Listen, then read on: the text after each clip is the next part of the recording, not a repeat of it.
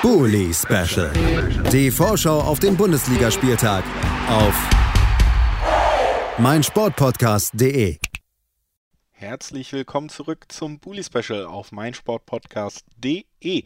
Vier Spiele sind bereits besprochen hier am 19. Spieltag und äh, das letzte Spiel, das wir eben besprochen haben, das war das Duell zwischen Wolfsburg und Hertha BSC. Jetzt kommen wir zum fünften Spiel in unserer Aufzählung. Auch das wird am Samstag um 15.30 Uhr stattfinden und zwar in Mainz. Mainz 05 empfängt Bochum und wir sprechen drüber mit Benedikt Engelberts von den Hinterhofsängern. Hallo Bene.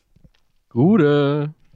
Gute zurück, schön, dass du da bist. Und äh, dann würde ich sagen, verschwenden wir gar nicht weiter Zeit, sondern gucken direkt auf den Gastgeber, auf die Mainzer und auf das letzte Ergebnis. Da gab es ja im Gegensatz zum Hinrundenstart diesmal keinen Erfolg gegen Leipzig. Am Ende ein 4 zu 1 in Leipzig äh, für Leipzig. Dennoch äh, muss man, denke ich, schon erwähnen, eine frühe rote Karte für die Mainzer, die das Spiel natürlich nachhaltig verändert hat und ein Ergebnis, was vielleicht äh, generell dem Spielverlauf auch nicht hundertprozentig gerecht wird in der Höhe. Ähm, natürlich an dich die Frage. Wie, wie hast du das Duell wahrgenommen? Ja, im Endeffekt hast du natürlich schon recht und das ist das, was man eigentlich von allen Seiten hört. Die rote Karte hat das Spiel so ein bisschen verzerrt. Gerade so die Anfangsviertelstunde war von Mainz eigentlich sehr gut, gerade vom Anlaufen. Da kam von Leipzig nicht so viel. Aber gerade äh, sagen wir mal, in den fünf bis zehn Minuten, bevor die rote Karte ähm, dann gefallen ist, äh, hat das Spiel angefangen ein bisschen zu kippen. Da gab es ein, zwei Situationen, gerade äh, zum Beispiel den Kopfball von André Silva, ähm, der eigentlich den Ball ein bisschen unterspringt oder dann leicht daneben neben das Tor setzt, äh, wo man schon als Mainz ein bisschen die Luft anhalten musste und wo, wo wir eigentlich auch gesagt haben, so okay, also so kann das Spiel eigentlich nicht weitergehen. Dann fiel die rote Karte und dann war es im Grunde äh, gelaufen. Und im Endeffekt so eine ähm, so ein Spiel gegen Leipzig gewinnst du halt einfach auch dann nicht mit zehn Leuten. Äh, Gerade Mainz hat in Leipzig nicht so eine wirklich tolle Bilanz. Man hat immer zwei Tore auswärts kassiert. Ähm, ja, und Auswärtsspiele liegen Mainz aktuell eh nicht so wirklich gut. Äh, da muss man schon sehr lange zurückblicken, bis man mal an das letzte Spiel kommt, was Mainz auswärts nicht verloren hat.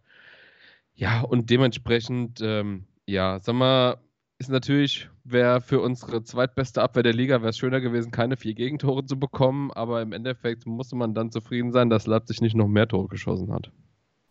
Vielleicht ein kleiner Wehmutstropfen trotzdem nochmal in dem Spielverlauf natürlich auch gewesen, dass man den Anschlusstreffer noch macht und dann wirklich einen Angriff später direkt dann doch das spielentscheidende 3 zu 1 kassiert unter dem Vorbehalt, dass man nur noch zu zehnt war, trotzdem denke ich, eigentlich der Anspruch, dass man sowas dann nicht so schnell wieder aus der Hand gibt. Oder wie hast du die Szene wahrgenommen?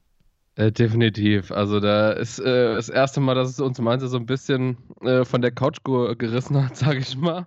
Ähm, ja, aber die generell, ähm, also es war ja nicht nur die, nicht nur diese eine Szene direkt danach. Natürlich war das extrem ärgerlich. Ähm, und es hat, ja, also es, es, hat mich schon ein bisschen ähm, ja, verärgert ist das, ist das richtige Wort. Ähm, Im Endeffekt muss man aber die komplette Viertelstunde nach der Pause zusammen betrachten, weil in der Zeit kriegen wir halt drei Gegentore.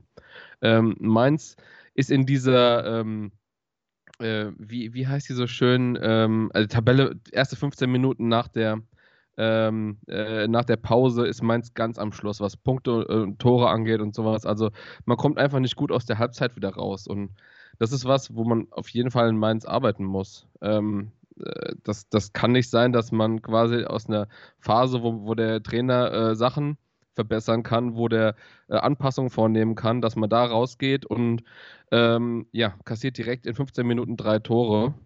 Ähm, ja, ich meine, das hat dann gegipfelt in den vier Minuten, in denen drei Tore halt insgesamt im Spiel gefallen sind.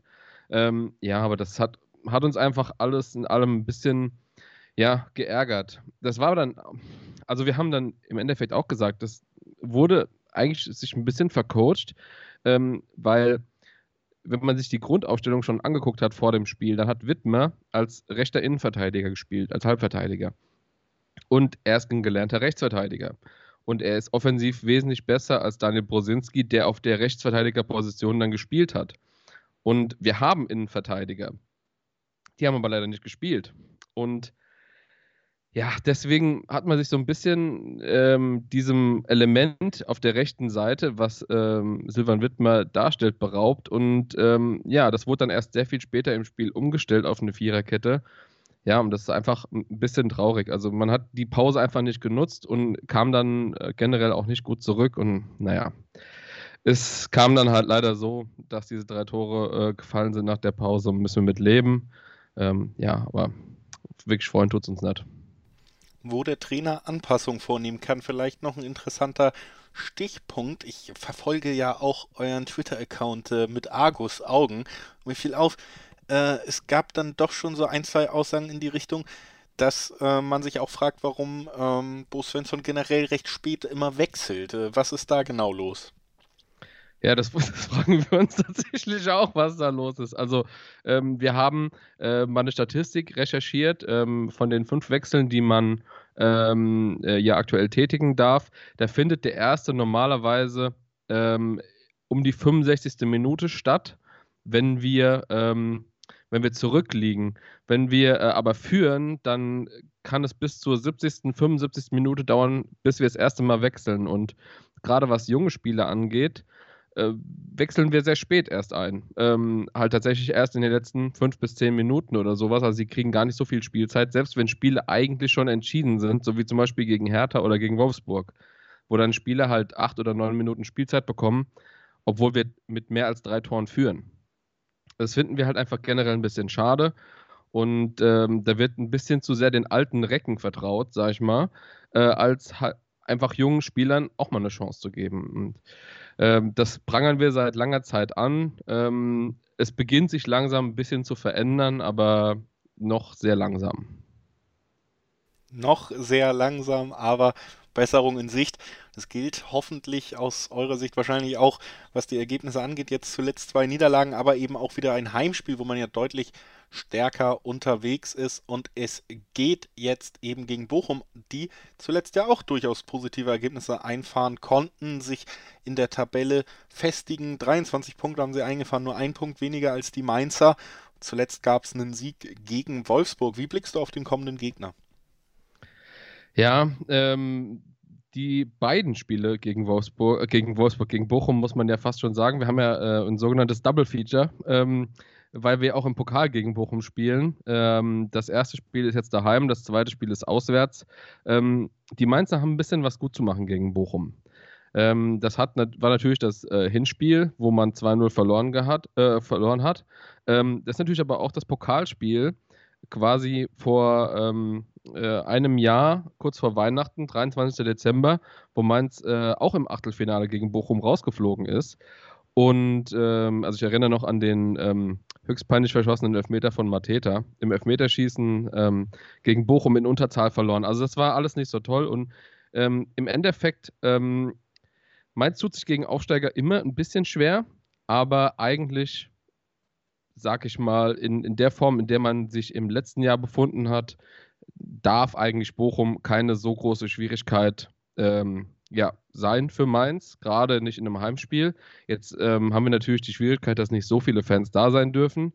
Äh, die Fans sind für Mainz aktuell ein sehr großes Faustpfand in den Heimspielen.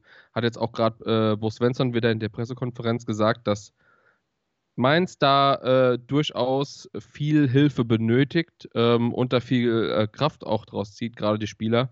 Ähm, ja, deswegen ein bisschen äh, Bammel, sag ich mal, äh, muss man da schon haben vor Bochum, gerade wenn man sich überlegt, dass sie jetzt wieder in Form kommen, wie du ja schon gesagt hast. Aber eigentlich äh, sollte da Mainz jetzt nicht äh, so jetzt vor so, vor so große Probleme gestellt werden. Vor dem Auswärtsspiel im äh, Pokal, da habe ich ein bisschen mehr Bauchweh, vor allem weil man sich ja da schon ein Spiel lang gesehen hat und ähm, da wird sich zeigen, ob dann nochmal An Anpassungen gemacht worden, äh, werden nach, dem, nach, den, nach der Hinpartie quasi.